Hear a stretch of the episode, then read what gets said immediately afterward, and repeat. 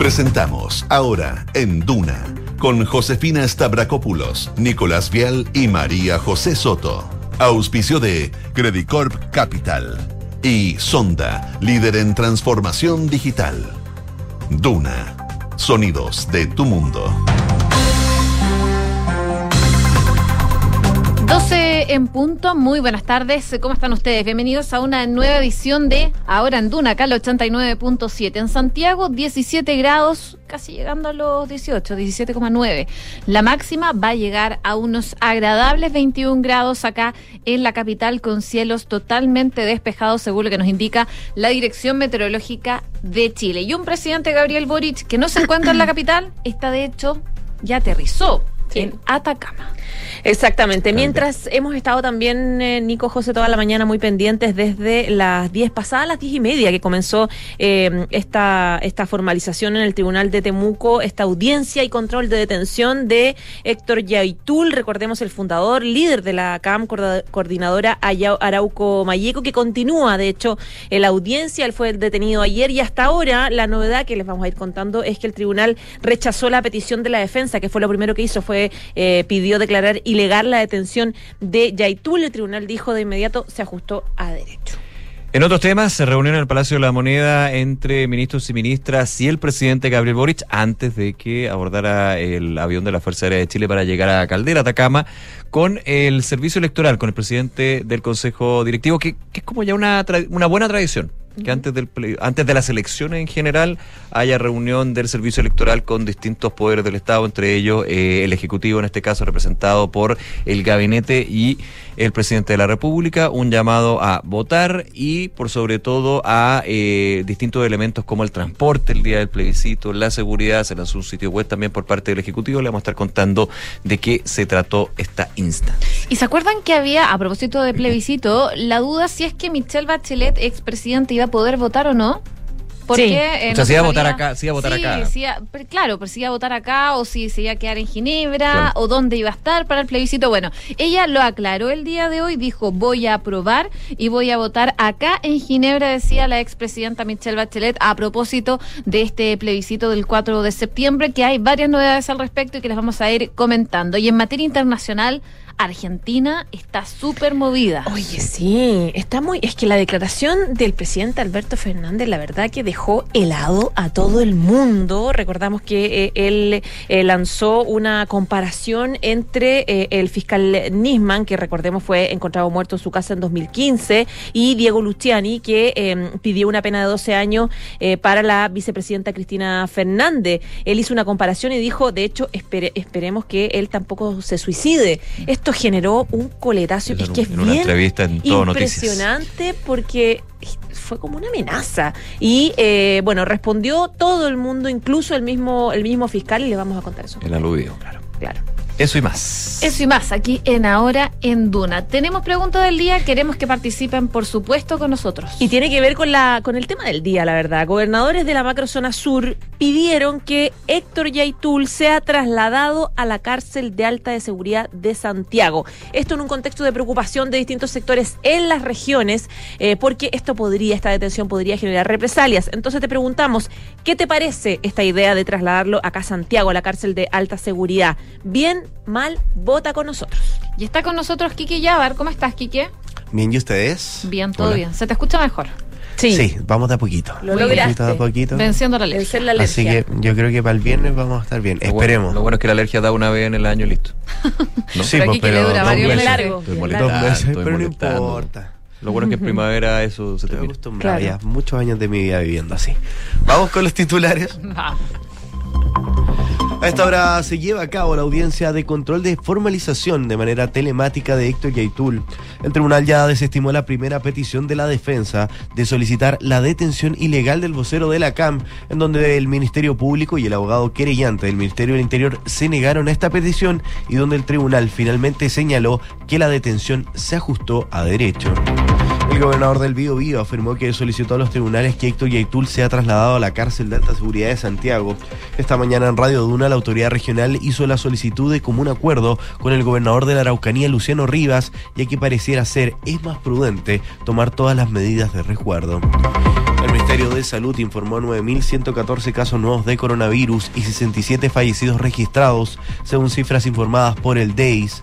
La positividad nacional llega al 12,08%, luego de que se informara el resultado de más de 81.000 exámenes entre antígeno y PCR.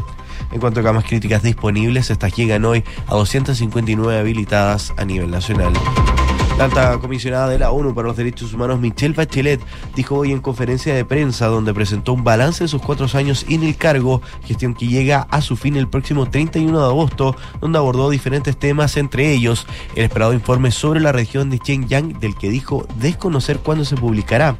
Junto a esto, la expresidenta fue consultada por el plebiscito, donde aseguró que votará a prueba y que emitirá su voto en Ginebra. El gobierno anunció hoy que para el plebiscito del próximo 4 de septiembre habrá metro gratuito, tren gratuito y buses en las zonas rurales. La información la dio a conocer el mandatario Gabriel Boric luego de una reunión con el presidente ejecutivo del CERVEL, Andrés Taile, y los ministros de Estado para delinear los preparativos para el plebiscito. La ministra del Interior, en tanto, informó que con el fin de darle al país la claridad de que aquí hay plena transparencia y plena voluntad por parte del gobierno de que este proceso sea impecable, permitirán que un representante de la prueba y del rechazo fiscalicen la situación del traslado junto al ministro de Transportes el próximo 4 de septiembre. La segunda sala de la Corte Suprema declaró inadmisible un recurso de queja presentado por el Consejo de Defensa del Estado por la determinación de la Corte Marcial que revocó el procesamiento contra el excomandante en jefe del ejército Ricardo Martínez por fraude al interior de esa rama de las Fuerzas Armadas. La confirmación de esta resolución fue abordada por el abogado defensor Juan Carlos Manríquez, quien señaló que el fallo demuestra la completa injusticia y la falta de fundamentos, con la cual la resolución de la ministra Robin Rutherford, la que había sometido a proceso en una causa en calidad de encartado asunto que no correspondía. Y Carabineros intervino a la estación de metro Vicente Valdés para enfrentar al comercio ilegal y recuperar los espacios comunes. Un operativo realizado en la estación ubicada en la comuna de La Florida se suma a los ya realizados en el barrio Mex, en la plaza de Maipú y en otros recintos de la red de trenes capitalina. La Junta del Distrito Escolar de Uvalde votó de manera unánime el cese de las funciones del jefe de policía de la Escuela de Texas, tres meses después del tiroteo. El jefe Peter Redondo ha sido duramente criticado por la respuesta al tiroteo en el que murieron 19 niños y dos maestros, calificando su cese de linchamiento público. Y a pesar de no estar inscrito todavía en la liga, Claudio Bravo y otros compañeros en su misma situación fueron citados para el duelo del sábado del Betis ante los Asuna. El DT del equipo sevillano, Manuel Pellegrini, explicó que la decisión se debe que ellos pidieron hacerlo y que podría haber novedades de aquí a mañana. Muchas gracias, Quique. Eso ustedes. 12 con 7. Oye, en la mañana, eso de las 10.45, comenzó en el Tribunal de Temuco la audiencia de control de detención y formalización de la investigación contra Héctor Yaitul, contra el líder de la CAM, de la coordinadora Arauco Mayeco, quien eh, fue detenido ayer por la PDI en Cañete para luego ser trasladado al cuartel institucional de Temuco. Y según se adelanta por parte del el fiscal regional de la Araucanía, lo que decía ayer Roberto Garrido es que Yaitul se le realizan imputaciones por infracción a la Ley de Seguridad del Estado y algunos por delito del Código Penal, de usurpación, de atentado contra la autoridad y robo de madera. Recordemos que ayer la CAM llamó a movilizaciones tras la detención de Yaitul y se generaron distintos ataques incendiarios en Mulchen. En tanto, esta mañana también un grupo de comuneros mapuches llegaron a entregar su apoyo al líder mapuche frente al cuartel de la PDI. El fiscal eh, del Ministerio Público expuso esta mañana los antecedentes de la detención, señalando que estos se en el escrito presentado por el fiscal regional Roberto Garrido con cinco hechos de imputación tres referidos a la Ley de Seguridad del Estado y luego se hace referencia a una usurpación y atentado a la autoridad ocurrida en febrero del 2021 en el predio de San Sebastián en Victoria y una usurpación de hurto de madera y atentado a la autoridad ocurrido en la forestal Cautín, que eso ocurrió el 12 de marzo del año pasado. Y a dicho orden de detención se adjudica también los antecedentes que dan cuenta del delito y de la participación a través de declaraciones de testigos, pruebas eh, periciales, eh, interceptación telefónica también fotografías, pruebas policiales balísticas en algunos casos. Acá el fiscal del Ministerio Público detalló que durante su detención se le permitió al imputado tener contacto con su abogado defensor y se constataron lesiones en dos oportunidades y fue puesto a disposición del tribunal dentro de los plazos que establece la legislación. Mientras la defensa de Yaitul, el abogado Rodrigo Román solicitó declarar ilegal la detención de su defendido, a lo que el Ministerio Público se opuso, de igual forma que lo hizo el abogado querellante del Ministerio del Interior. Así entonces el tribunal declaró ajustada a derecho la detención del imputado, algo que eh, continúa a esta hora de la tarde. Y en paralelo ya en la región hay mucha preocupación respecto de las represalias que pudiese generar esta detención y el proceso judicial. De hecho, los gobernadores de la Araucanía y del Biobío eh, pidieron a los tribunales que Héctor Yaitul, el líder de la CAM, sea trasladado a la cárcel de alta seguridad de Santiago precisamente para evitar algún tipo de ataque. Hoy día conversamos con el gobernador regional del Biobío, Rodrigo Díaz, quien abordó evidentemente este tema. Él decía que en la región hay una especie de alivio eh, con la detención porque hay muchas personas que... Eh, dicen que se ha generado un clima de excesiva violencia en todo el sur y por otro lado hay muchas personas que tienen temor y eh, hay mucha gente asustada por lo que ocurría podría ocurrir en las en horas de la noche. ¿Va a hablar el presidente Gabriel Boric, parece? Ah, pensé que me estaban indicando. No, le están haciendo preguntas de la prensa, pero lo retomamos en un rato más. En un rato más. Mientras tanto, escuchemos al gobernador de... Ah, no. Bueno, les cuento entonces lo que decía el gobernador del Biobío en esta entrevista que eh, hacíamos en Duna en punto. Ahora sí, la tenemos. Escuchemos ese audio. Y, por cierto, hay un ambiente de preocupación eh, y de esperanza también, de esperanza que hoy día en los tribunales de justicia se tomen medidas, eh, medidas tales como preservar la detención de esta persona eh, y también de, de, común acuerdo con el gobernador de la Araucanía, mi amigo Luciano Rivas, hemos solicitado a, a los tribunales de justicia que dispongan su traslado a la cárcel de alta seguridad en Santiago. Respecto de eh, si alguien podría sacar rédito político de esta situación, de, estas, de esta detención, el gobernador sostuvo que lo que importa acá es tener la mente fría y separar totalmente las situaciones. Dice él que hay dos cosas importantes que pasaron. Una es eh, de connotación policial, eh, que em, efectivamente se detuvo a esta persona, y la otra tiene que ver con el plebiscito. El domingo 4 hay que votar y pronunciarse sobre un proyecto de constitución que son cosas totalmente distintas. En mal momento, dijo él, podría confundir estas situaciones, asegura el gobernador, eh, planteando ahí sus solicitudes para eh, que sea trasladado a la región metropolitana y evitar problemas de seguridad en la zona. Sí, yo ayer escuchaba algunas teorías como uniendo lo que era el tema Yaitul con el plebiscito y no tiene ninguna base. Es bien difícil tomando en eh, cuenta. la cuarta tarjeta.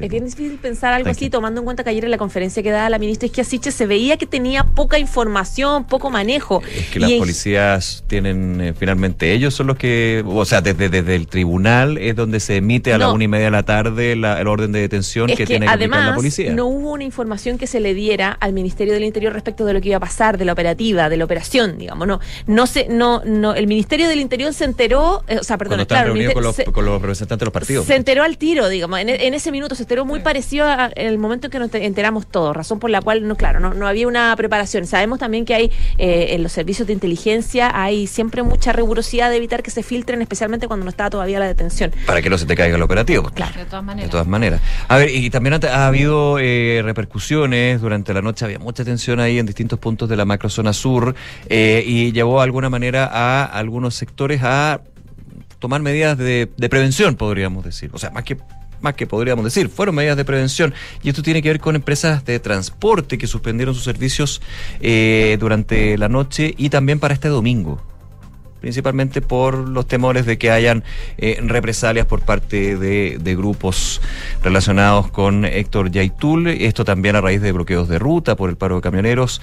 Dos empresas de transporte terrestre informaron la suspensión de servicios. Eh, en el caso de Pullman Bus, indicaron que por motivos de contingencia en carretera se suspendieron parcialmente los servicios desde Santiago, un punto también que ha estado parte ahí de la situación. Bueno, han ocurrido una serie de incidentes en la macrozona sur desde que se detuvo a Héctor Yaitul. Uno de esos ataques tuvo lugar en la comuna de Curacautín, en la región de la Araucanía, en el fondo Zapadores. Ahí, desde Carabineros, dicen que las primeras indagatorias señalan que un grupo indeterminado de sujetos ingresó al fondo durante la noche. Los atacantes arrajaron combustible a maquinaria y inmuebles al interior del fondo. Eh, dos galpones, un tractor y un caballo resultaron quemados en este ataque incendiario que se conoce a esta hora de, la tarde que ocurrió durante la noche. Pero a propósito de esta situación, las represalias que puedan surgir a propósito de la detención de Héctor Yaitul, en nada personal estuvieron hablando con el ex ministro del Interior, eh, Rodrigo Delgado, a propósito de esta detención y lo que podría ocurrir en los próximos días. Escuchemos lo que dijo. Eh, y es en ese contexto donde Yaitul hace las declaraciones que dan pie para esa denuncia. O sea, lo que estamos hablando acá es un modo operandi habitual. Cada vez que hay una detención de algún líder, eh, o algún personaje relevante en este tipo de orgánica, eh, la amenaza de, eh, de, represalia es un clásico en, en la CAM. Yo esta, esta, esta jornada y lo que tal vez vamos a oír esta noche lo tiendo a comparar. Eh, recordarán, ¿cierto? Fue un hecho relevante. En julio del año pasado, un poquito más de un año, cuando muere Pablo Marchán, ustedes recordarán en Carahue, eh, y que nosotros fuimos muy cuestionados porque no salimos a decir nada en ese momento, porque la verdad es que estábamos chequeando la información, pero si ustedes hacen un recorrido, tanto de los medios de comunicación y también de actores relevantes políticos que hoy día están eh, en el gobierno, eh, de hecho el mismo presidente Boric, ¿cierto? cuando era parlamentario, eh, generan em, eh, reacciones en redes sociales bastante, bastante desmesuradas con un hecho que no estaba chequeado. Y se acordarán ustedes que se da por muerto al hijo justamente Héctor Yaitul. Sí. Hay entonces las declaraciones de Rodrigo Delgado que decía, claro, cada vez que hay una detención de algún líder o algún personaje relevante de la CAM, la amenaza de represalia es clásico de sí. la coordinadora Arauco Mayeco. En todo caso, la entrevista completa la pueden revisar como siempre en duna.cl. Bueno, vamos a estar pendientes de lo que está pasando en la audiencia de Héctor Yaitul durante, durante eh, todo este rato. Vamos a estar informándoles el minuto a minuto. Mientras tanto, los vamos a cambiar de tema y los llevamos al plebiscito. A propósito de eh, varias cosas importantes una de ellas es que eh, el, el, gobierno eh, ya está anunciando varias eh, facilidades para el día de elección. Una de ellas tiene que ver con la posibilidad de tener gratuidad en servicios de transporte público. De hecho, lo anunció el gobierno en esta jornada a través del presidente Gabriel Boric, quien anunció que precisamente van a estar disponibles los servicios de metro, también van a estar disponibles los servicios de trenes, Merval y Biotren durante toda la jornada del día del plebiscito, precisamente para eh, que la gente se pueda trasladar y eh, votar. Es entonces un anuncio que hizo el presidente Gabriel Boric en esta jornada. Fue una medida confirmada en el marco del lanzamiento de la campaña Tu voto decide, eh, efectuada en el Palacio de la Moneda. fue el mismo Boric quien dijo que se han tomado varias medidas, por ejemplo, que todos los conductores de transporte público estén disponibles para la fecha siendo que por regla general los días domingos tienen solamente el 50% de descanso. Eh, además, dice, se exigió a todos los sistemas de transporte regulado que tengan una, eh, una eh, frecuencia de día laboral. Recordemos que la última elección presidencial que un poco la escoba a propósito de que faltaron buses y la gente empezó a reclamar que no tenía cómo trasladarse a sus sedes de votación para participar, razón por la cual eh, se dispuso ya que exista toda la posibilidad y toda la capacidad de los buses disponibles para que funcionen funcionen ese día como si fuera un día laboral normal, tomando en cuenta que además los pics de traslado son distintos. ¿Qué dijo Boric? Hemos establecido 2.446 servicios de transporte gratuito rural, ya sea terrestre, fluvial, marítimo o lacustra.boric. Sus palabras eh, se conocieron luego de la reunión que sostuvo con el servicio electoral y en la previa de este viaje que él hizo ya, eh, ya está ya la región de Atacama. Previo al anuncio de gratuidad de los transportes ya mencionados de cara a este plebiscito, el, presidente también tuvo una reunión con el presidente del directorio de CERVEL, Andrés Tagle, precisamente para ir cerrando eh, todos los temas alusivos a el servicio de ese día. Y a propósito, José, de lo que comentaba sobre el transporte, la ministra del Interior anunció en este punto de prensa en el Palacio de la Moneda, tras esta reunión con el Servicio Electoral, uh -huh. que durante el 4 de septiembre, en el plebiscito, eh, un partidario del apruebo y otro del rechazo van a poder monitorear la situación del transporte. Esto junto al ministro de la cartera, Juan Carlos Muñoz, justamente por lo que tú comentabas, lo que fueron los problemas de la otra vez con eh, en términos del transporte público, que en algún minuto, claro, desde eh, el comando que desde el comando del candidato en entonces Gabriel Boric quien lideraba era justamente la ministra del Interior.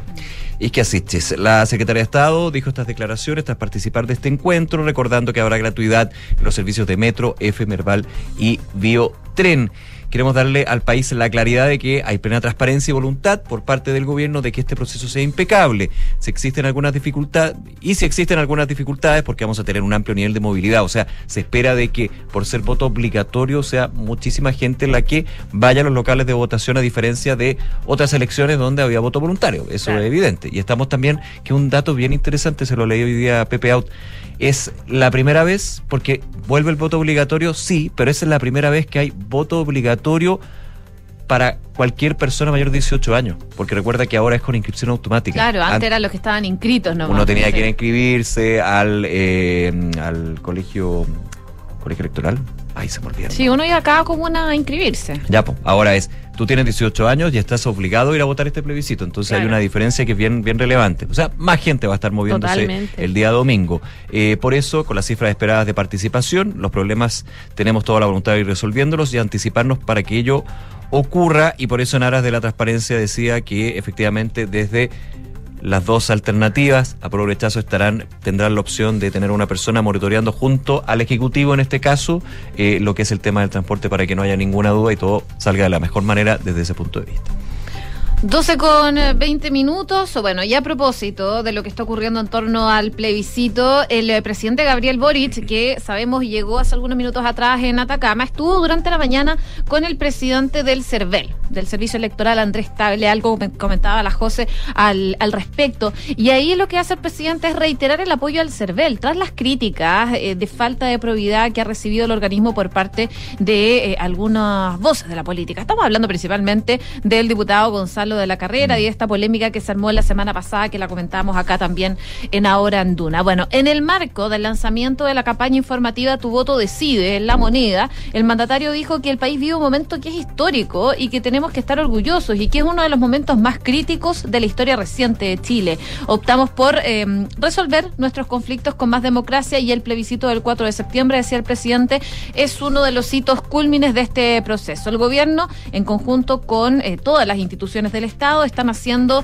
dice, todos los esfuerzos para que, eh, como nos corresponde, garantizar el derecho a voto de las chilenas y los chilenos. Y bajo este escenario fue que el presidente Boric se refirió a los reproches que ha recibido el CERVEL y dijo que ante las críticas arteras e insidiosas que algunos han levantado para tratar de manchar el proceso electoral desde el gobierno, decidimos que el CERVEL cuenta con todo nuestro respaldo. Esta elección va a ser limpia y transparente y va a ser motivo de orgullo para chilenas y chilenos, decía el eh, presidente Gabriel Boric. Respecto al proceso eleccionario, el mandatario entregó una serie de medidas a aplicarse el 4 de septiembre con el fin de poder facilitar eh, la votación y sobre ese punto, eh, claro, el mandatario anticipaba que cualquier problema al que se puedan ver enfrentados, hay una coordinación de diversos ministerios. Ahí está trabajo, defensa, justicia, relaciones exteriores, salud, entre otros. Y en ese modo se precisó que todos los trabajadores que realicen labores el día del plebiscito van a tener dos horas libres,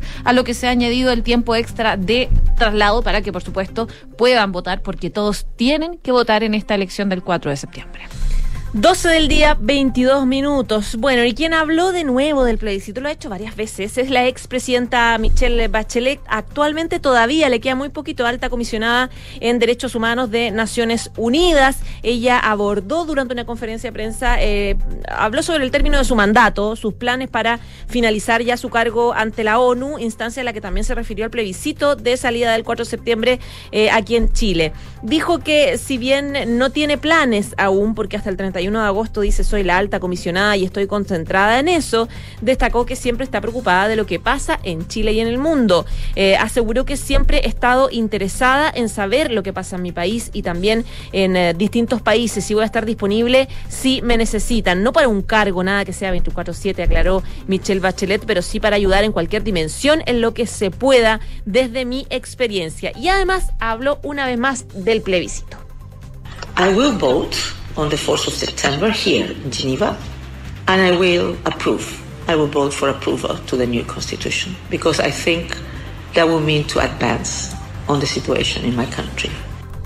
Claro, ella ahí habló respecto del proceso de elección. Ella, recordemos, ella dijo ya, ya lo había dicho en Perú, creo que lo puedo decir de nuevo. Voy a votar el 4 de septiembre aquí en, Ginebra, eh, en Ginebra y aprobaré. Voy a votar por una nueva constitución porque creo que significará avanzar en la situación de mi país. Dice ella que reconoció también que este tipo de, declaraciones ella debería decirla mm, tal vez eh, después del 1 de septiembre cuando no tenga el cargo de alta comisionada, pero eh, dice que sería ridículo negarlo ahora luego de haber ya dicho tantas veces su voto. para hablar con total honestidad, decía. Claro, exactamente.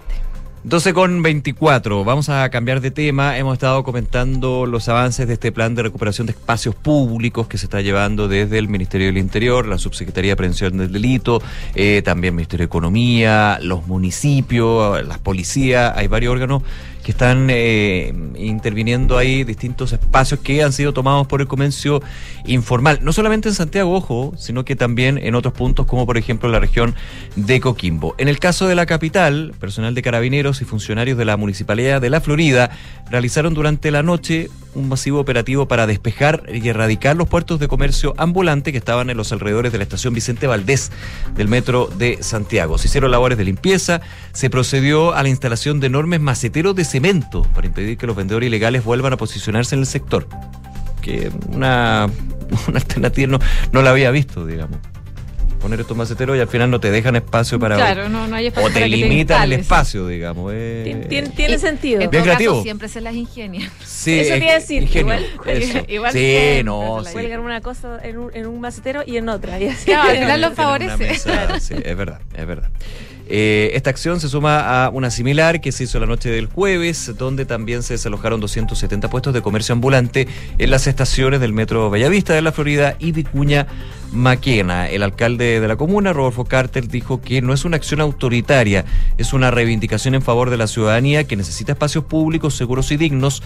Vamos a estar con mucha firmeza retirando las instalaciones ilegales del comercio ambulante para remodelar esa zona. En tanto, la delegada presidencial metropolitana, Constanza Martínez, dijo que como gobierno se ha decidido que hay dos principios que inspiran el trabajo. El primero, la recuperación de los espacios públicos y segundo, comprender la seguridad como una materia de Estado de que no basta solamente con el trabajo que puede hacer un gobierno, sino que esto es en coordinación con las policías y sobre todo con los municipios. Eh, se visitó durante la mañana las autoridades eh, Estación Vicente Valdés para entregar mayores detalles de esta intervención que, insisto, se ha dado en distintos puntos, como por ejemplo, inicialmente aquí en Santiago partió con Barrio Mex, luego Plaza de Maipú, ahora con algunos lugares eh, cercanos a las estaciones de metro, en este caso la de Vicente Valdés, pero también se ha hecho en otros puntos del país. 12 con 26 minutos, los invitamos a revisar la pregunta del día y por supuesto votar en nuestras redes sociales siguiendo una.cl. Bueno, y tiene que ver con la situación de Héctor Yaitul a propósito de que gobernadores de la macrozona sur pidieron que sea trasladado a la cárcel de alta seguridad de Santiago. ¿Qué te parece? ¿Bien? Mal, vota con nosotros. Hoy acaba de salir, hace, verdad, hace algunos minutos atrás, el reporte sanitario, que no lo habíamos alcanzado a mencionar, 9.000 casos de COVID y 67 fallecidos registrados. La positividad nacional hoy se cifró en un 12,08%, mientras que la región metropolitana alcanzó un 10,12% en este índice. Hacemos una breve pausa comercial aquí en Ahora en Duna y seguimos revisando informaciones al 89.7. Enfrentar el cambio climático es tarea de todos. Duna, por un futuro más sostenible. La biodiversidad no está distribuida uniformemente en nuestro planeta. En los trópicos, por ejemplo, los denominados países megadiversos albergan concentraciones de biodiversidad mucho mayores, convirtiéndose en el hogar de entre el 60 y el 80% de la vida en la Tierra. El concepto fue planteado por primera vez en 1988 en la conferencia sobre biodiversidad celebrada en la institución Smithsonian en Washington. Su propósito, identificar las naciones biológicamente más ricas, críticas para la supervivencia del planeta. Estas 17 naciones, entre las que se encuentran Australia, Brasil, China e Indonesia, califican bajo el criterio del endemismo, correspondiente a un ser vivo que de forma natural habita exclusivamente en un área geográfica definida. Acciona expertos en el desarrollo de infraestructuras sostenibles para recuperar el planeta. Hola, mi amor. Hola, hola, ¿cómo estás? Bien, o sea, más o menos. Acabo de colgar con el taller y el auto lo tienen la otra semana. Chuta, ¿y qué vamos a hacer para el turno del colegio mañana? ¡El turno! Tranquila, manéjate con Quinto. ¿Quinto? Sí, Quinto, una app donde eliges el Toyota híbrido que quieras y lo usas por el tiempo que necesitas. En tu caso, una RAV 4, para que te quepan todos los niños. Grande Quinto. Descubre nuestros nuevos puntos de retiro y conoce todos nuestros modelos híbridos descargando la app Quinto Share. Quinto. Estación Plaza Gaña. Combinación con el nuevo Centro Médico de Clínica Alemana.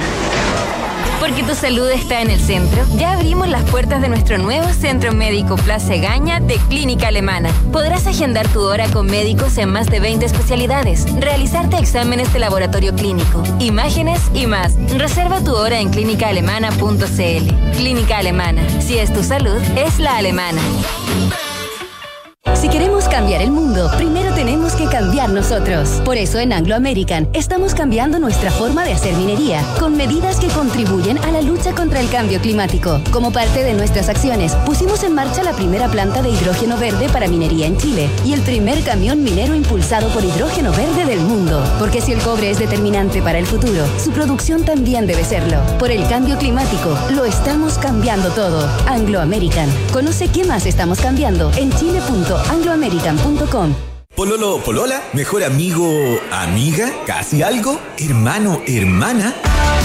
La Feria Vocacional Educa LT se viene con Tuti y con concurso incluido. Regístrate ya en feriaeducalt.cl, participa por dos pasajes aéreos a cualquier lugar de Chile para que invites a quien tú quieras y entérate de todo acerca de la Feria Vocacional Educa LT. Podrás despejar dudas directamente con más de 10 universidades, asistir gratis a charlas vocacionales con los mejores expositores y expositoras y acceder a contenidos exclusivos. Todo sobre qué y dónde estudiar. Feria Educa LT, 29 de agosto al 2 de septiembre.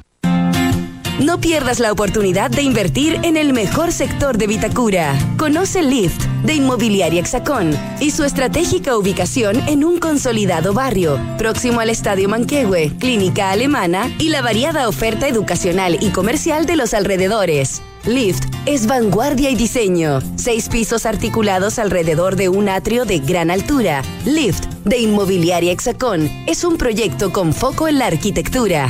Conócelo en www.exacon.cl. En este plebiscito constitucional, antes de compartir información, pregúntate, ¿es correcta? Las noticias falsas son un peligro para la democracia. Buscan desinformar, confundir y engañar a la ciudadanía. Reconoce este tipo de noticias con estas cinco características. 1. Desacreditan a una de las opciones con aseveraciones infundadas. 2. Buscan indignarte con afirmaciones desconcertantes o ilógicas. 3. No provienen de una fuente confiable. 4. Intentan disminuir tus intenciones de participar en el plebiscito. 5. Pretenden instalar desconfianza en el sistema electoral. Para más información ingresa a cervel.cl o llamando al 606.166. Porque tú decides, vota. Servicio Electoral de Chile. Cervel. Ahí, quédate. 12 con 32 minutos, estamos de regreso en Ahora en Duna, el 89.7. Es momento de revisar noticias del deporte con Francesca Ravizza porque están pasando cosas en este momento. ¿Cómo estás, Fran? Bien, ¿y ustedes? Bien, todo bien. Oye, porque se está realizando el sorteo de la Champions League. Para la próxima temporada, la final va a ser en Turquía, Tur- en Estambul.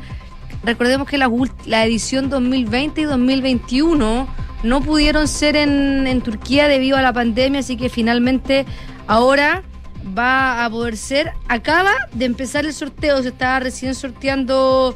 em, se estaban recién sorteando lo- los bombos y de hecho está el bombo 1 y les digo al tiro, en el grupo A el cabeza de serie el Ajax, en el grupo B el Porto, en el grupo C el Bayern Múnich, en el grupo D el Frankfurt, en el grupo E el Milan y en el grupo F el actual campeón de la Champions el Real Madrid, en el grupo G el Manchester City y en el grupo H el Paris Saint Germain. Ahora van a empezar a sortear a los equipos de, del Bombo 2 una Champions que explicaron. Tiene mm, todo un sistema matemático para, para que los grandes equipos y los partidos de los clubes más importantes o más candidatos a ganar la Champions no jueguen los mismos días para eh, así poder hacer más atractivo los encuentros. Entonces, ¿qué pasa? Que van a hacer el sorteo de los bombos y después cuando estén los grupos definidos van a hacer como un meter a la juguera cada grupo para que los partidos queden entretenidos todos los días que hay Champions. Claro, para el Entonces, ta- espectáculo. para el espectáculo, para, la- para los hinchas también que les gusta. Es muy latero de repente estar como a tres pantallas viendo partidos buenísimos o cambiar la tele y te va a ver uno y después ¡ah! golazo en el otro partido y un poco también eh, en, en, en pos del hincha porque a los que nos gusta el fútbol la idea es tratar de ver todos los partidos concentrados. Pues y eso a veces no pasa en, en la Champions. Oye, y la UEFA entrega desde los años 90 un premio que se llama el premio de el presidente. Lo entrega Alexander Seferin, el presidente de la UEFA, y se lo han ganado varias personalidades, no necesariamente futbolistas o, o técnicos. De hecho, se lo ganaron hace hace un poco el, el- porque reconoce este premio la excelencia profesional y va más allá en- en- en- y trata de honrar el legado de profesionales a través del fútbol. Se lo han ganado, por ejemplo, eh, los médicos que atendieron a a Eriksen cuando se cuando sufrió el ataque cardíaco el de- en, Sí. la,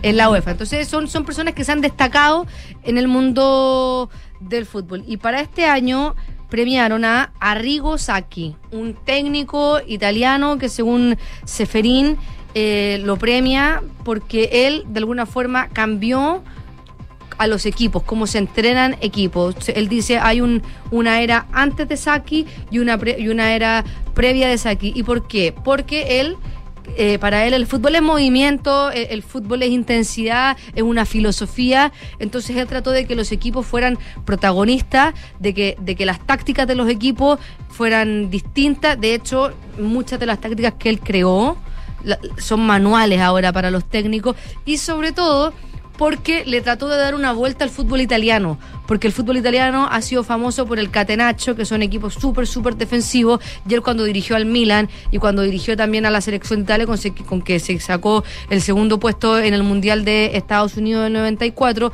hizo que los equipos italianos o los equipos que él dirigía fueran equipos ofensivos, protagonistas durante todo durante todos los partidos. Y es por eso que Alexander Seferín lo premió porque también él reinventó el trabajo en equipo, perfeccionó la sincronización y la mentalidad competitiva de los equipos que podían ser protagonistas como locales y también como visita y por eso lo, lo destacaron. Así que eso, un, premio súper importante para el que al día de hoy tiene 76 años, que dijo que no se lo esperaba para nada este premio, así que está súper, súper honrado. Y ahora la espera también de que eh, se termine el sorteo de la Champions para ver cómo se viene la próxima temporada. Y otra noticia que ha marcado el día es Novak Djokovic, que básicamente era un secreto a voces que Novak Djokovic no iba a poder competir en el US Open porque él es antivacuna, no se ha querido, aunque él dice que no es antivacuna, pero si no te quieres vacunar, es evidente que algo tienes contra las vacunas,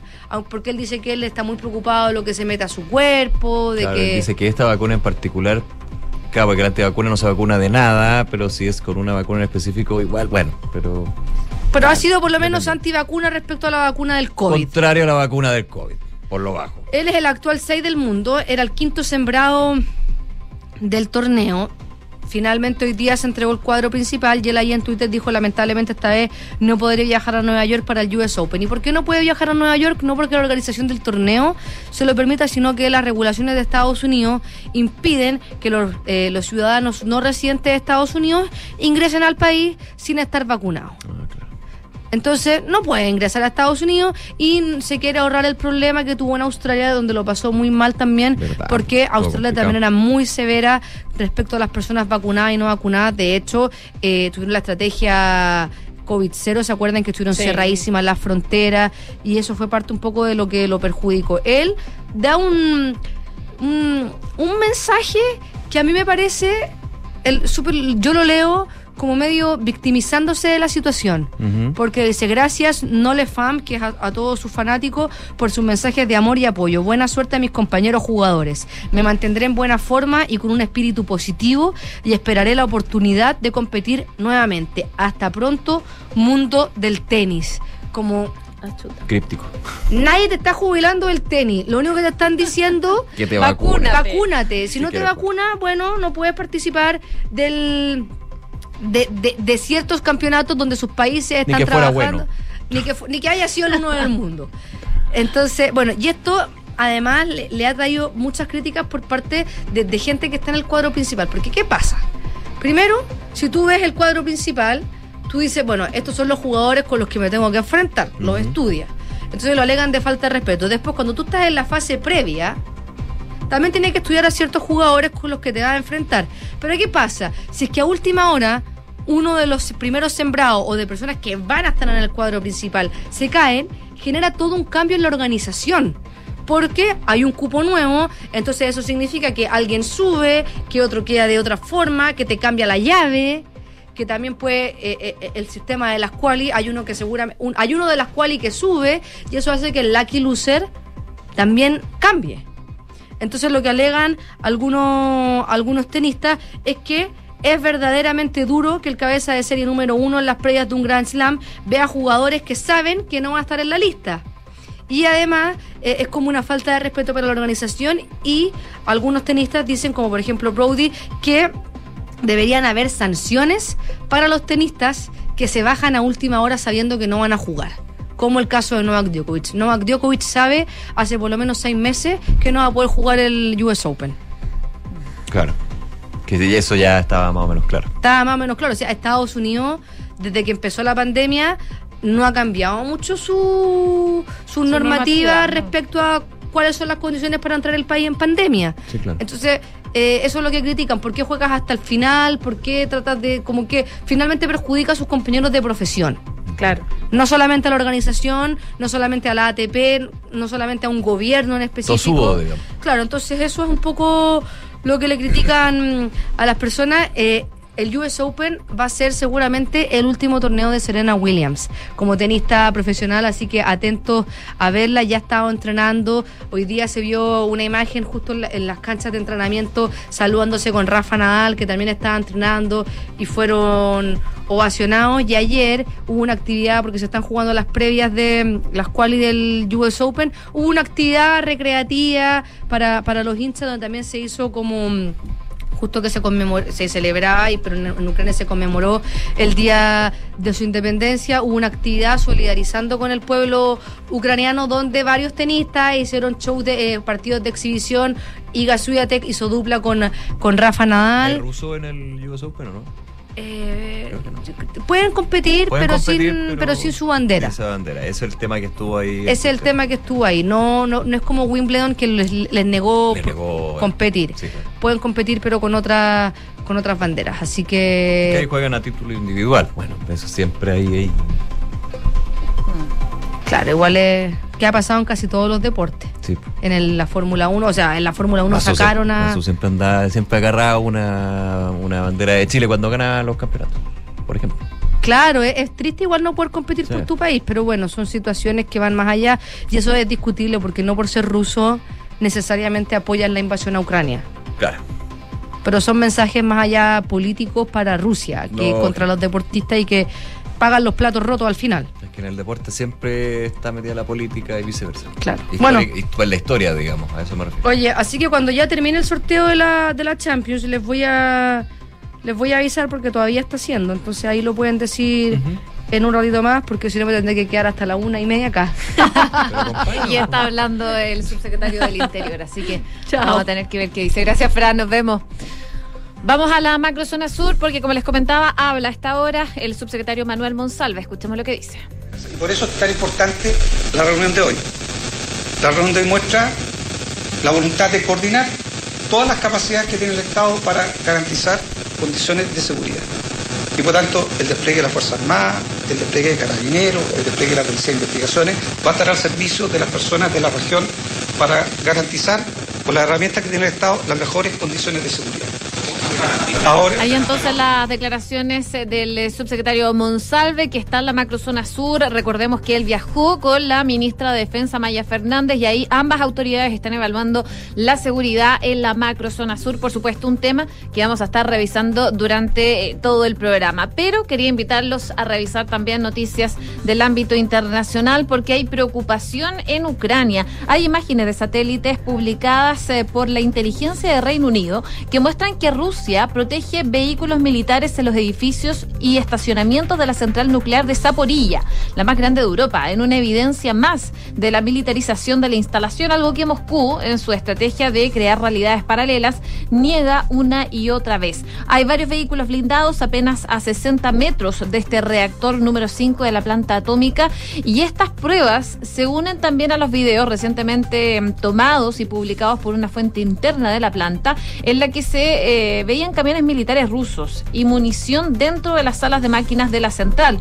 algo no solo prohibido por las normas bélicas más elementales, sino que también por el sentido común que las fuerzas de Moscú parecen haber perdido desde que eh, comenzó esta invasión. Y según eh, fuentes ucranianas, un incendio fue la excusa rusa para la desconexión de la última línea que conectaba la central nuclear de Zaporilla con el sistema de energía de Ucrania. El incendio en los pozos de ceniza de la central generó en dos ocasiones la desconexión de la última línea que unía la central con el sistema ucraniano. Otras tres líneas habían sido dañadas anteriormente por acciones que la empresa calificó de ataque terrorista por parte de Rusia. Estas acciones de los invasores provocaron una desconexión completa de esta, de esta red, la primera en la historia en la planta, según lo que se ha comunicado durante las últimas horas. Así que como les comentaba, Rusia desconectó esta planta de Zaporilla de la red ucraniana y está exponiendo a la central a un accidente atómico. La planta depende tan solo de un generador diésel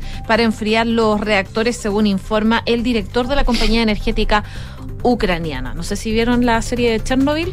Bueno, Sí. yo me acordé mucho de esto Ah, con claro. esta noticia. Buena serie.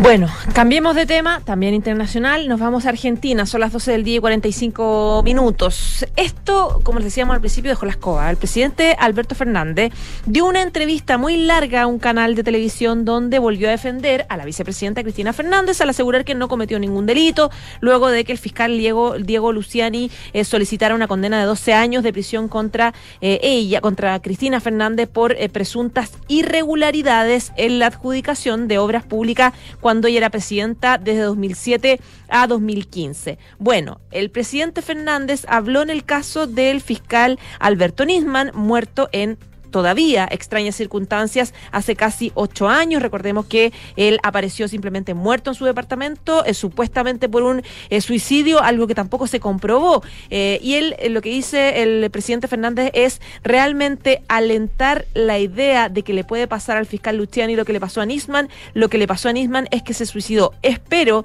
que no haga algo así el fiscal Luciani, dice el presidente Alberto Fernández, desatando un escándalo eh, no solamente en Argentina, sino en varios países donde hay mucha preocupación respecto de esta suerte de advertencia que le hace el presidente Fernández en contra de la investigación que está haciendo precisamente este fiscal federal, Diego Luciani, quien eh, respondió, habló con Infobae de Argentina, donde el fiscal eh, le respondió al presidente Fernández y agregó que no tomó personal lo que dijo el jefe de Estado. Dice él, no sé cuál es el sentido que le quiso dar a lo que dijo, pero no es un buen mensaje, dice él, eh, a propósito de sus declaraciones. Él eh, plan- plantea que es preocupante el grave avasallamiento de las instituciones por parte de un presidente de la nación o de un ministro de seguridad que deberían ser los primeros en practicar los valores republicanos. No deben olvidarse de que representan a toda la ciudadanía, dice el eh, fiscal. No tomo esto como algo personal, tenemos que pensar en cuidar las instituciones.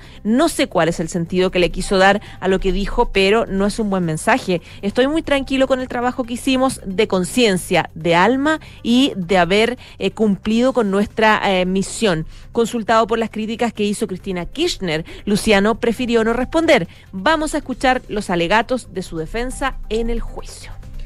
12 de la tarde con 47 minutos. En el primer bloque hablábamos de la expresidenta Michelle Bachelet. Alta comisionada para los derechos humanos de la ONU con respecto a eh, su opinión sobre el plebiscito, pero esto se dio en el marco de una conferencia de prensa que entregó la presidenta o la expresidenta de Chile, actual funcionaria de la ONU, con un tema respecto al informe que está preparando su oficina eh, sobre la visita que tuvieron eh, la región china de Xinjiang. Esto sobre eh, un grupo, los Ouguris, si no me equivoco, eh, y hay denuncias con respecto a violaciones a los derechos humanos en este caso. Eh, la alta comisionada para los derechos humanos de la ONU criticó las presiones que sufre por la inminente publicación de este informe. En una rueda de prensa, Bachelet dijo que ha recibido una carta por parte de al menos 40 países, no los nombró que le han exigido no publicar el informe sobre las condiciones de la minoría uigur en esta región de China. He estado bajo una tremenda presión, dijo Michelle Bachelet, pero no retendré la publicación debido, debido a ello, agregando que la Oficina eh, de Derechos Humanos de la ONU trabaja para que el texto esté terminado a fines de agosto, como estaba previsto. Hay que recordar que un grupo de la mm, oficina de la expresidenta de Chile visitó China nada fácil. Y también la presidenta Bachelet, que de hecho le, mm, eh, le generó algunas críticas con respecto a que en algunos sectores se hablaba de una... eh, ¿cómo decirlo? Un trato más amistoso que fiscalizador por parte de la expresidenta con las autoridades, entre ellos una reunión que mantuvo eh, de manera telemática, me acuerdo en su minuto, con el presidente Xi Jinping. Eh, Bachelet visitó Xinjiang otras y otras regiones chinas en mes de mayo. Eh, se abstuvo de criticar las políticas de Pekín en su minuto, lo que generó críticas por parte de muchos países por considerar que había ambigüedad frente a las violaciones a los derechos humanos en esa región. De hecho, Human Rights Watch había explicado que sería una negligencia en el cumplimiento de deber que Bachelet le fallara a los uiguris y otras víctimas. Eh, el redactor de Naciones Unidas en su minuto consideró razonable las denuncias de las organizaciones internacionales sobre el trabajo forzado y la represión contra las minorías étnicas en el gigante asiático. 12 con 50, a ver si podemos ir eh, nuevamente a la macro zona sur a escuchar a las autoridades que están en esta conferencia de prensa. Acaba de finalizar la conferencia Terminó. de prensa, pero Sí. aprovechemos de actualizar lo que está pasando con Héctor Yaitul, con esta audiencia de eh, formalización que continúa a esta hora de la tarde, según lo que hemos estado revisando. Recordemos que partió durante la mañana, un poquito antes de las 11, en el juzgado de garantía de Temuco, esta formalización del líder histórico de la CAM, de la coordinadora Arauco Mayeco, Héctor Yaitul, quien fue detenido por la Policía de Investigaciones el día de ayer. Ahora, la detención del líder de la CAM se enmarca en esta investigación que les habíamos comentado que encabeza el Ministerio Público por varios delitos, entre ellos el hurto de madera, usurpación violenta, atentado contra la autoridad, llamamientos a la desestabilización del gobierno, conducta enmarcada a la Ley de Seguridad del Estado. Y en esta audiencia, dirigida por la jueza Leticia Rivera, luego de declarar legal la detención del comunero, porque en algún momento, por parte de su defensa, decían que se declarara ilegal la detención. Finalmente, eso se descartó y se dio paso a la formalización de cargos. En este sentido, la fiscal del Biobío, Marcela Cartagena, fue quien relató los hechos eh, tras entregar un contexto en los ataques que se le ha adjudicado a la CAM en la zona. Por supuesto, es parte de lo que se está viviendo a esta hora de la tarde en esta audiencia de formalización de Héctor Yaitul. Oye, quiero hacer un contexto con una noticia eh, bastante eh, eh, curiosa, sorprendente, que publica hoy ex ante a propósito de eh, una mm, supuestos llamados telefónicos que habría hecho o intentado hacer asesores de la ministra Janet Vega precisamente a Héctor Yaitul. Se los voy a leer textual lo que titula, digamos, esta nota que está en, en la portada de eh, ex ante. Grabación de la PDI, dos puntos, el telefonazo eh, a Yaitul de parte de la ministra Janet eh, Vega tras su llamado a tomar las armas. Eh, un informe reservado de la PDI, dice este medio, consignó que el 11 de mayo una asesora de la ministra Janet Vega llamó a su celular al líder de la CAM. Le manifestó que la ministra de Desarrollo Social me pidió contactarlo y ver la posibilidad de poder tener una conversación en este momento con usted por teléfono. Y esa mañana, justo esa mañana, se había difundido una entrevista donde Yaitul convocó a organizar la resistencia armada frente al Estado intermedio que el presidente Boric analizaba decretar en el sur. Días después, Vega diría también en contexto, recuerda ex ante en tolerancia cero, que existen presos políticos mapuches, de lo que, recordemos, tuvo que retractarse, tuvo que explicarlo harto en esa entrevista que dio en Chilevisión. Y eh, eh, trae la transcripción del diálogo, eh, que es el la información que describe eh, la PDI a, a través de este informe. Dice que eh, se trataba de una mujer quien trabajaría con la ministra de Desarrollo Social, Janet Vega, quien pidió hablar en ese momento con él por teléfono, según eh, consigna el reporte. La interlocutora no precisó si la ministra estaba o no al lado suyo.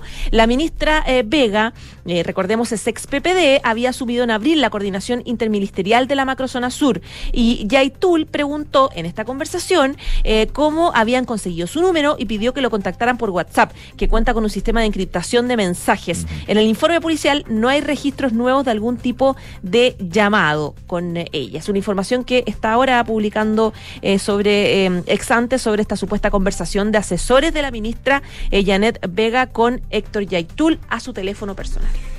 12 de la tarde con 53 minutos. Eh, vamos a otros temas. Estamos muy atentos también a la audiencia de formalización que se mantiene. De hecho, eh, las declaraciones en, en un punto de la macrozona sur, el subsecretario Monsalve eh, avaló la, y pidió que de hecho el Ministerio Público solicitara la prisión preventiva, lo que ha pedido de hecho la Fiscalía al juzgado, al Tribunal de Temuco. Habrá que ver cuál es la definición porque esta audiencia todavía se mantiene. Quería hacer un, eh, un corte acá y hablar un poquito de la salud e ISAPRES tema que ahí está muy presente, eh, el complejo escenario financiero, lo que fue la definición de la Corte Suprema con respecto a las eventuales alzas de eh, las eh, de los planes de salud.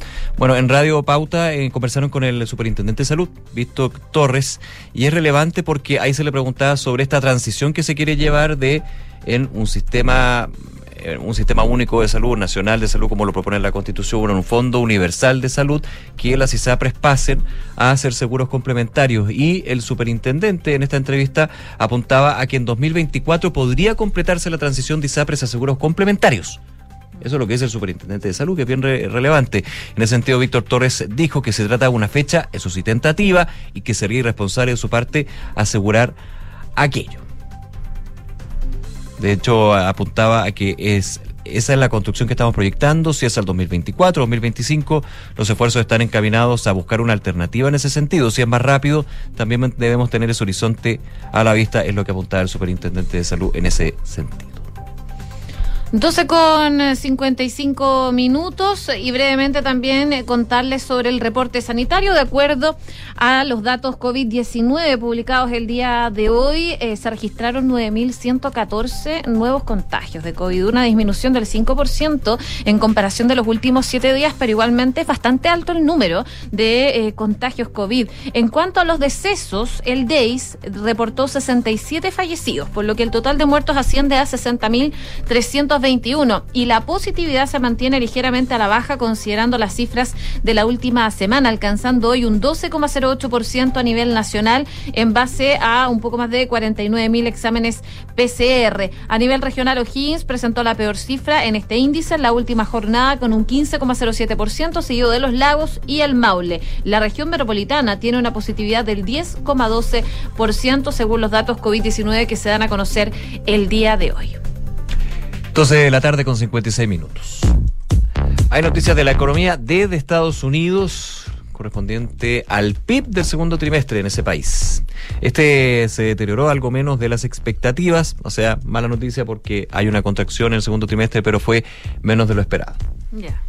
Así que poniéndole ahí Paño frío. Modo paño frío. Eso me gusta, buen concepto, paño frío. ¿Cuánto cayó?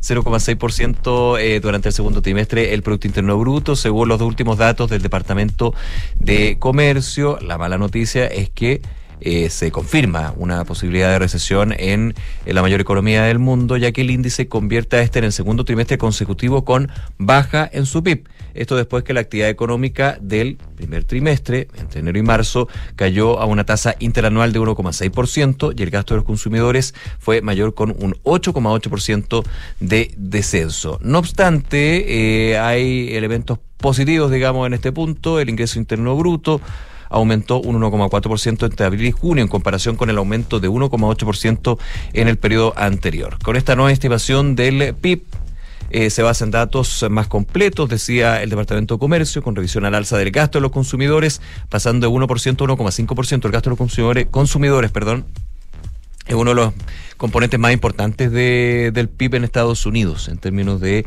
el peso que tiene. Así que que haya un avance de 1% a 1,5% es bien relevante y también se ha revisado al alza la inversión en inventarios privados, mientras que la inversión fija eh, se ajustó a la baja. Eh, el aumento de las exportaciones reflejó aumentos tanto en bienes liderados por suministros y materiales industriales y servicios, siendo principalmente los viajes ahí en este punto. Y veamos qué pasa con el dólar. ¿Qué está pasando? A propósito de Estados Unidos. ¿A la baja o a, A la baja. a la- Ayer, de hecho, subió, terminó subiendo a dos pesos. Pero estaba bastante volátil. Eh, cerró en los 917 pesos. Y a esta hora cae 1,42%. Cae con fuerza. Son 13 pesos. Eh, representa eh, esta caída llegando a los 904 pesos. Así que se acerca a la barrera de, los, de bajar de los 900 pesos.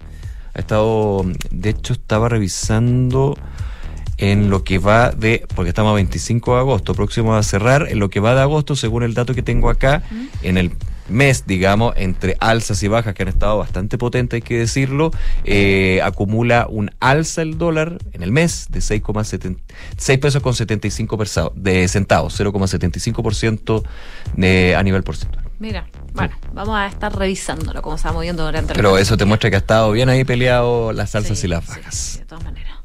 12 con 59. Vamos a una pausa. Antes les recordamos la pregunta del día. que tiene que ver, por supuesto, con Héctor Yaitul a propósito de esta solicitud que hicieron los gobernadores de la macrozona sur pidiendo que sea trasladado a la cárcel de alta seguridad de Santiago. ¿Qué te parece? Hasta ahora el 96,9% dice buena idea que lo traigan a la región metropolitana. Mientras ustedes votan, por supuesto pueden seguir votando durante toda la jornada. Nosotros hacemos una breve pausa aquí en Ahora en Duna y seguimos revisando informaciones en el 89.7.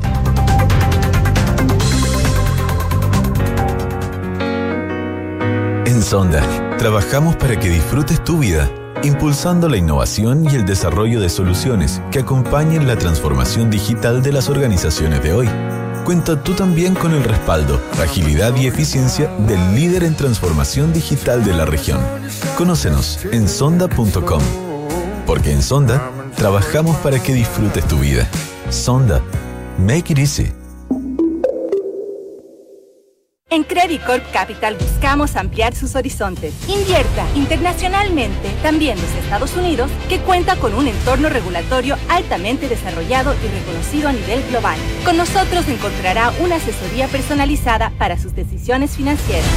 Buscamos construir relaciones de confianza que nos permitan ser más que su asesor de inversión. Queremos ser su aliado estratégico de por vida para usted y su familia. Credit Corp Capital, aliados potenciando sus decisiones.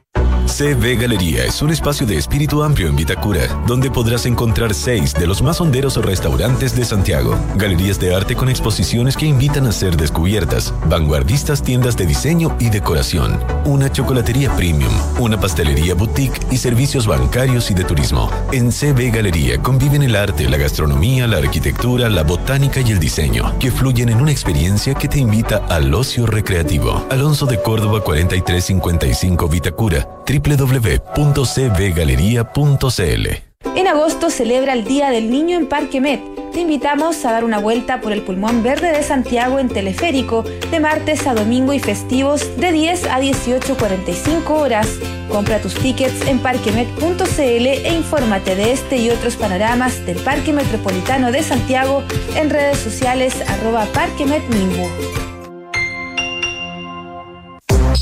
¿Quieres ganarle a la inflación? Escucha entonces este buen consejo. Invierte en UF a través de la renta residencial, la mejor alternativa para proteger tus ahorros sin que estos pierdan su valor. Si aún tienes dudas, asesórate con los que saben. En Ingebec Inmobiliaria te ayudan a encontrar una inversión a tu medida. Anota este buen consejo. Más adelante me lo vas a agradecer. Ingebec Inmobiliaria. Tu inversión, nuestro compromiso. Digitaliza tu área de recursos humanos con Talana, la más completa y robusta plataforma para la gestión de personas. Ahorra tiempo y costos, gestiona los turnos de tu equipo, firma digitalmente, calcula remuneraciones, establece y cumple objetivos y encuentra el talento ideal para tu empresa. Todo desde un solo lugar. Únete a las miles de empresas que ya han digitalizado su área de recursos humanos con Talana. Conoce más en talana.com. Onogneda edietnog y nomoglitrepni. ¿Qué? Segorei retrepni oreg rogemo no olera. No, para, para. Deja de hablar al revés y ser un invertido. Y conoce las soluciones para invertir de manera simple y fácil desde tu app Scotiabank Go o web. Porque con Scotia Fondos tienes un grupo de coaches expertos que te ayudarán a diversificar tus inversiones según tu perfil de riesgo y objetivos. Conoce las alternativas de Scotia Fondos. Infórmese de las características esenciales de la inversión en fondos mutuos establecidas en sus reglamentos internos y scotiabankchile.cl. Infórmese sobre la garantía estatal de los depósitos en su banco o en cmfchile.cl. Marca registrada de The Bank of Nova Scotia, utilizada bajo licencia.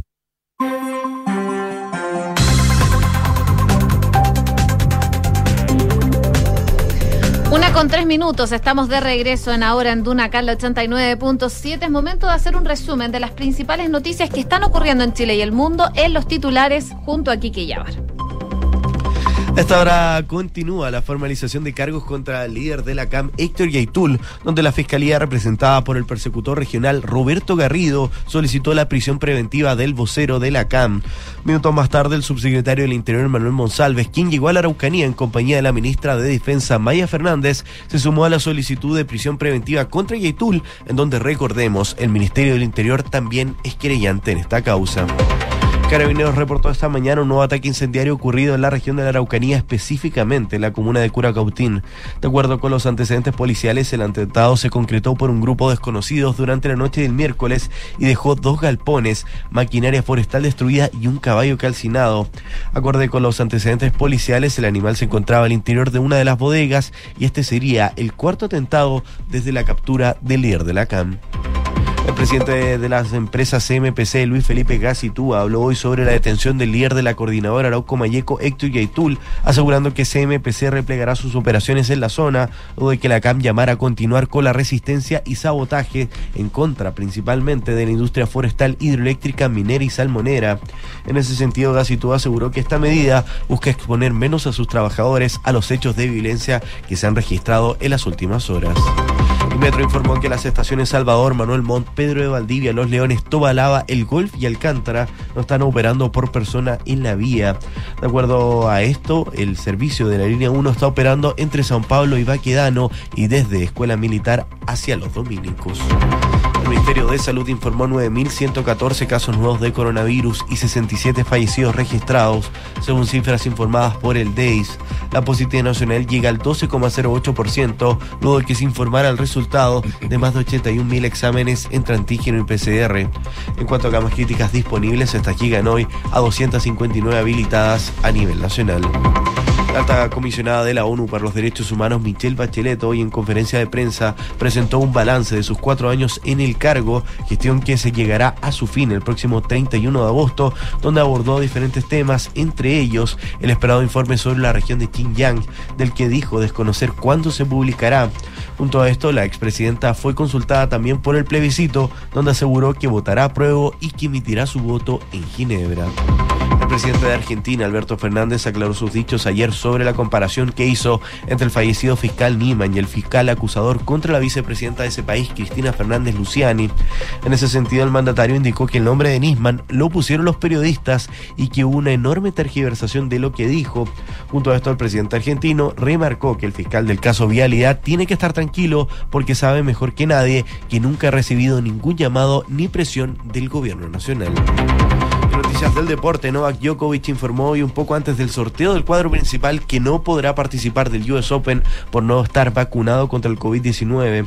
Djokovic, que ganó en julio en Wimbledon su título número 21 en Grand Slam, esperaba poder igualar en Nueva York el récord de 22 títulos mayores del español Rafael Nadal, pero también lamentablemente caerá en el ranking.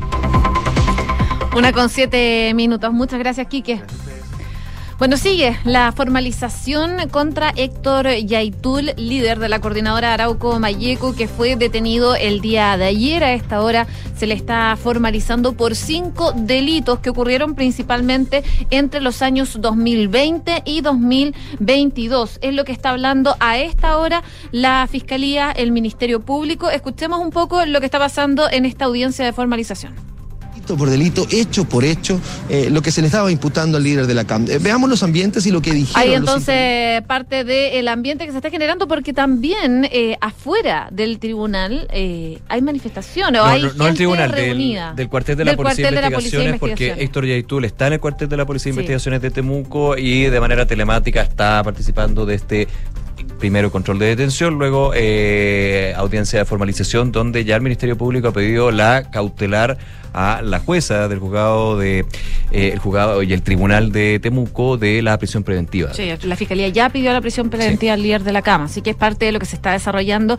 en estos momentos. Eh, por supuesto, vamos viendo la transmisión del Poder Judicial para ir viendo las actualizaciones de lo que está pasando con esta audiencia de formalización, pero son, como les comentaba, cinco imputaciones las que le hacen a Héctor Yaitu. Claro, eh, algunas por ley de seguridad del Estado y otros por otro tipo de delitos como usurpación, robo de madera y eh, atentado contra la autoridad. Exacto. Por dos Y- hechos en particular. Y en paralelo hay mucha preocupación en la macro zona sur porque en las últimas horas se han aumentado los hechos de violencia en la región, las dos regiones, en el Biobío y la Araucanía, hay varios ataques incendiarios. Queremos hablar sobre el eh, proceso, sobre esta audiencia que se desarrolla hasta ahora. Tenemos en línea a Leslie Ayala, una de la casa, por supuesto, coordinadora de policías y tribunales de la tercera. ¿Cómo estás, Leslie? Buenas tardes.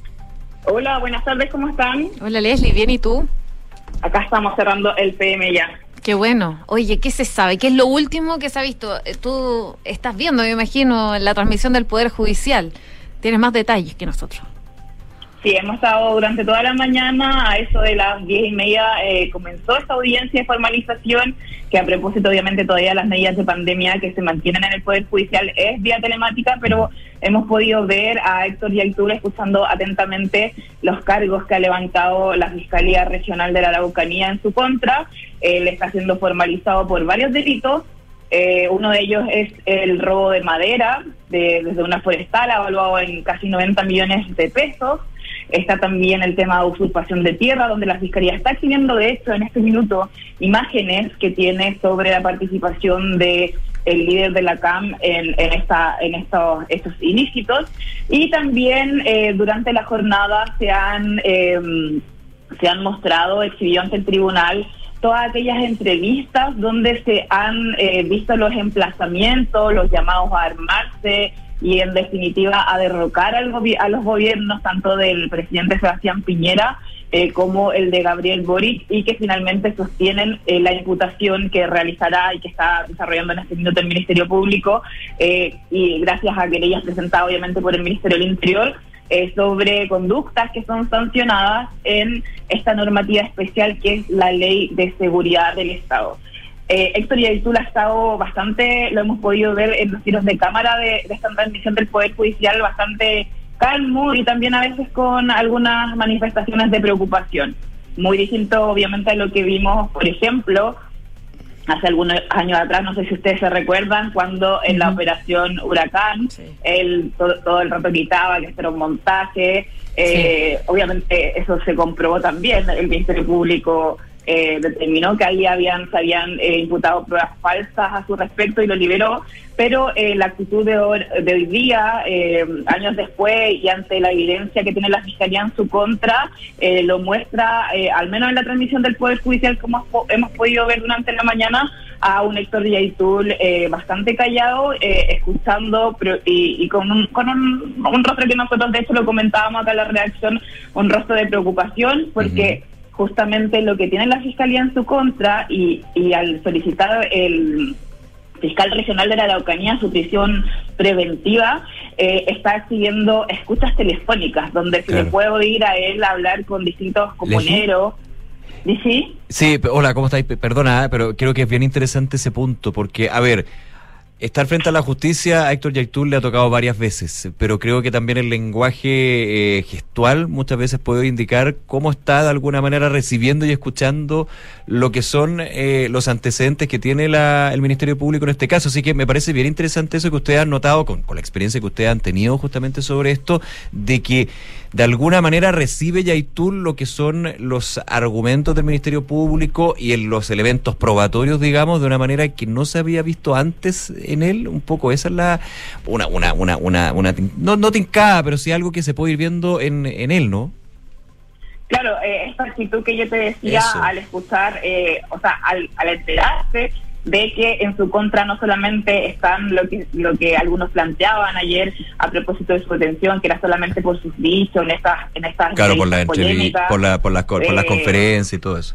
Exacto, sino que más bien el Ministerio Público hace ya dos años y medio escucha atentamente las conversaciones de él en su celular personal, que también fue incautado en el día de ayer, y en este minuto, de hecho, el fiscal regional de la Araucanía, eh, Roberto Garrido, está exigiendo ante el tribunal eh, todas aquellas escuchas donde dan cuenta de su participación en estos eh, robos de madera, eh, que donde hay se muestra y lo que nosotros hemos podido ver a través de la audiencia es que hay una participación directa, que es lo que plantea la fiscalía en este cometido, en el entendido que dice, por ejemplo, se comunica con otro comunero y el integrante de la CAM y le dice, ¿dónde está? Y bueno, estamos acá madereando. Claro, claro. Ese- ese es el concepto que él ocupa eh, a propósito del el robo que finalmente sí eh, se cometió en, en una forestal y que se le está atribuyendo autoría en estos más de 90 millones de pesos que, que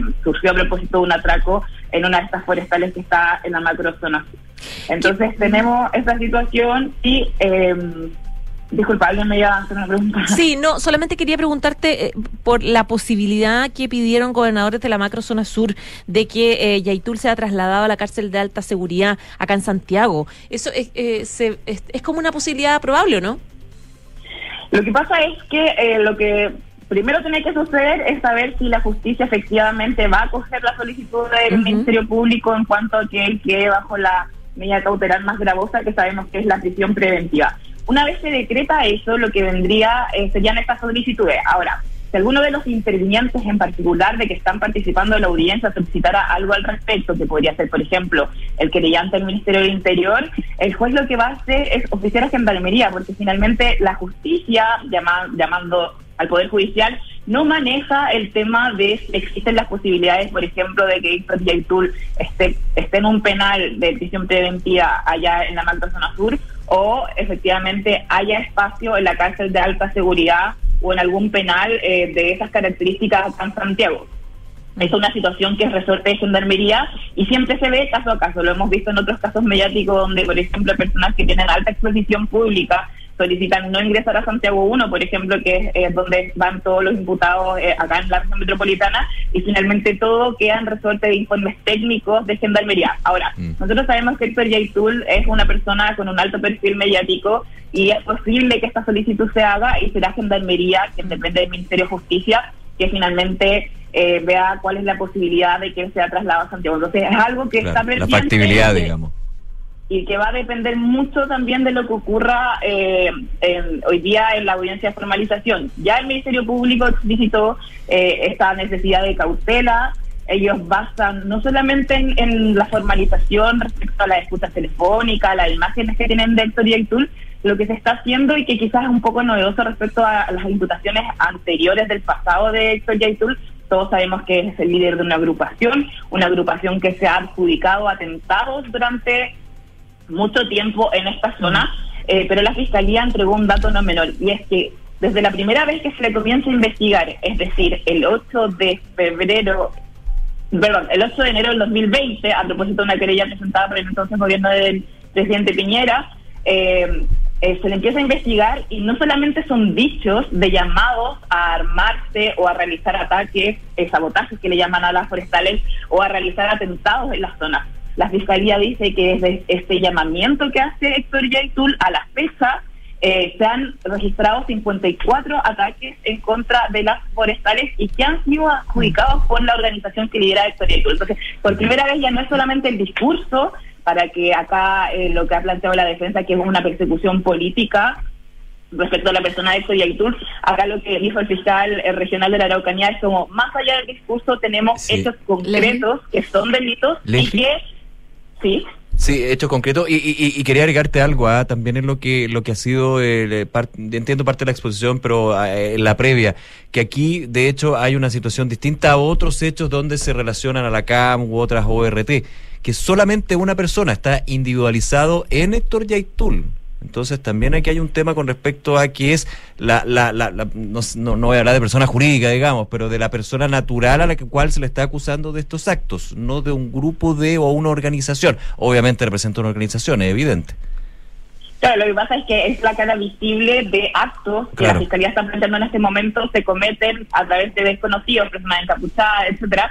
Pero hay otra situación, y no solamente tiene que ver con las escuchas telefónicas de Héctor Yaitul.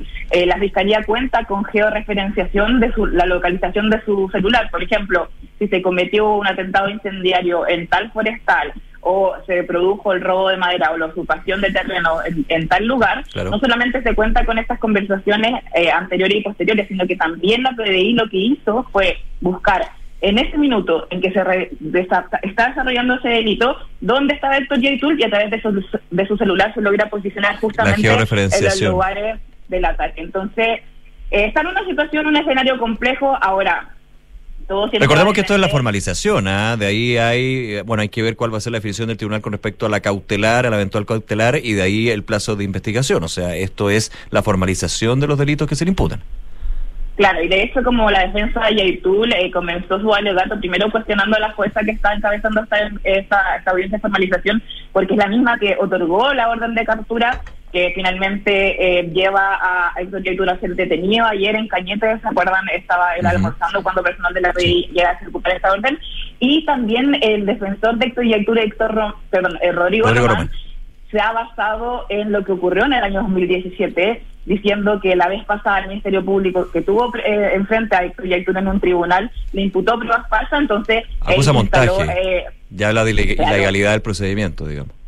Claro, entonces él instaló que esta vez se trata de absolutamente lo mismo, una persecución política que, a juicio de su defensa, eh, la ha hecho tanto los gobiernos anteriores a la persona de Héctor Yaitul como líder de esta agrupación y la, también la está haciendo este actual gobierno del presidente Gabriel Boric, que a través de una ampliación de querella, por supuesto, eh, permitió que se le impute hoy día eh, también, eh, se invoque la ley de seguridad del Estado, que es la que más, de, de todos los cargos que se están imputando hoy día, es la que más pena tiene porque además eleva las penas de delitos comunes. Cuando se invoca la ley de seguridad del Estado, por ser una normativa especial, eh, justamente los delitos que tienen eh, cierta eh, cierta cantidad de penas en el Código Penal se elevan en su grado y por supuesto eso podría también generar o, o finalmente propiciar que el tribunal dicte esta medida de, presi- eh, perdón, de prisión preventiva respecto a esta figura de la coordinadora Arauco Mayeco. Muy bien, Leslie Ayala, coordinadora de policías y tribunales de la tercera. Muchas gracias por conversar con nosotros, Leslie. Ya pues, buenas tardes, que estén muy bien. Gracias, Leli, que esté muy bien. Te pasaste, chao.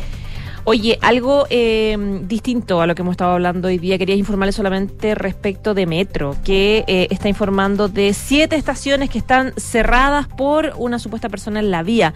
Eh, desde la estación Saltador hasta Alcántara está completamente cerrado. Es lo que informa Metro a través de sus redes sociales. Dice desde este momento el servicio disponible en la, en la línea 1 solo entre San Pablo, Baquedano y Escuela Militar, los dominicos por eh, persona en la vía.